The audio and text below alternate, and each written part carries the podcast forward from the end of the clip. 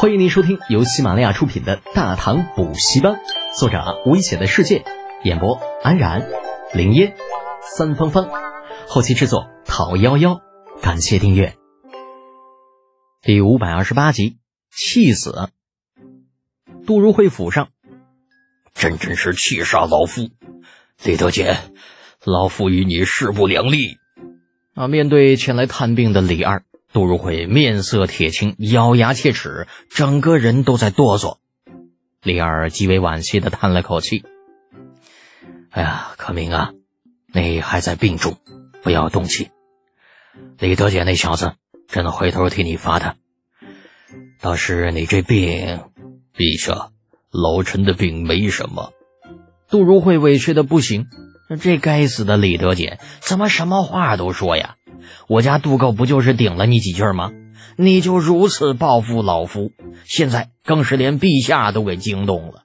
悔不该当初啊！早知道会有今天，那天就不应该让那个小瘪犊子进门才对。与痛不欲生的杜如晦相比，杜夫人则是坦然的多，脸上一直挂着温和的笑容。见自家那人语言不详，主动开口解释道：“陛下。”其实真说起来，德简这孩子虽然有些小心眼儿，医术还真是挺不错的。我家老爷按照他说的，少吃盐，少饮酒，这才两天便觉得身子骨比以前轻便了不少。嗯，没提房事的问题，挺好，真的挺好，还是自家夫人贴心呐。李二自从进了杜家，注意力便一直在杜如晦的身上。就多少年了都没有看到过这老家伙失态的样子，机会难得啊！好在杜夫人之言及时提醒了他，使得皇帝陛下陡然醒悟，就自己好像是来探病的哈，一直看热闹似乎有些不地道。放下了看热闹的心思，关切的问道：“可明啊，嫂嫂之言可是真的？你这身体恢复了？回陛下。”的确是轻松了一些，李家那小子本事不错，如果能改掉乱说话的坏习惯，必可为国之栋梁。杜如晦违心的说道：“从小到大，老杜同志就没有这么丢脸过。这一切归根结底都是李浩那句‘莫再行房事’给害的。想打死他，可是不行啊。”如果那份建议没有效果，还可以找机会打那小子一顿。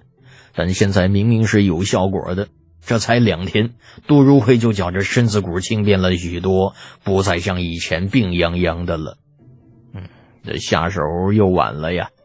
要是两天前就找机会下手，或许还能出口恶气。现在来不及了。李二选择性的忽略了杜如晦对李浩做出的判断。就那小子是什么德行，他一清二楚。栋梁肯定是栋梁，但是不靠谱也肯定是不靠谱。呃，可明啊，这么说，你那消渴症算是好了？也说不上好了，最多只能算是维持。听那小子说，这种病只要染上，就不可能彻底的根治，只能维持不发作或者少发作。虽然没有得到让自己满意的答案，但至少不必像以前那样担心了。李尔呵呵一笑：“啊，那也算是不错，正好以后可以少喝点酒。行了，今天就这样吧，朕回去了。你借机要好好休息几天。再过些日子，朕还有件大事托付给你。”杜如晦闻歌之雅意，连忙道：“陛下有事只管明言。老臣虽然身体有恙。”但出出主意，想想办法，却是没有问题的。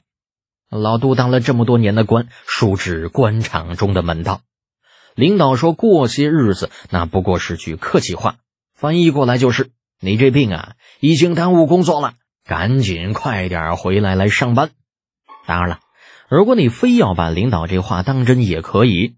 只是这样一来，必然会在领导的心中留下拖沓或者持功自傲的印象。短时间内或许没有啥问题，但时间长了，很快就会被排挤出核心圈子。杜夫人见这君臣二人有正事要说，连忙起身：“以催促下人准备茶点为借口离开了房间，顺便带走了房中所有的仆役，给李二和杜如晦留下了聊天的空间。至于李二和杜如晦之间聊的是什么，若是能说，那转头等李二走了，杜如晦自然会说。若是不能说，强行留下，除了徒增尴尬，不管对谁都是没有好处的。一众人退下之后，屋中再也没有了外人。李二与杜如晦二人都恢复了严肃的表情。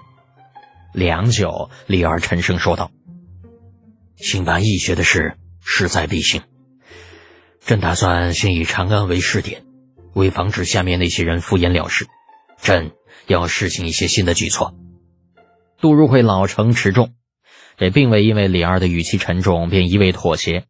沉思片刻，又反问道：“陛下此举是在动摇士卒的根基呀，您可做好应对反弹的准备了？”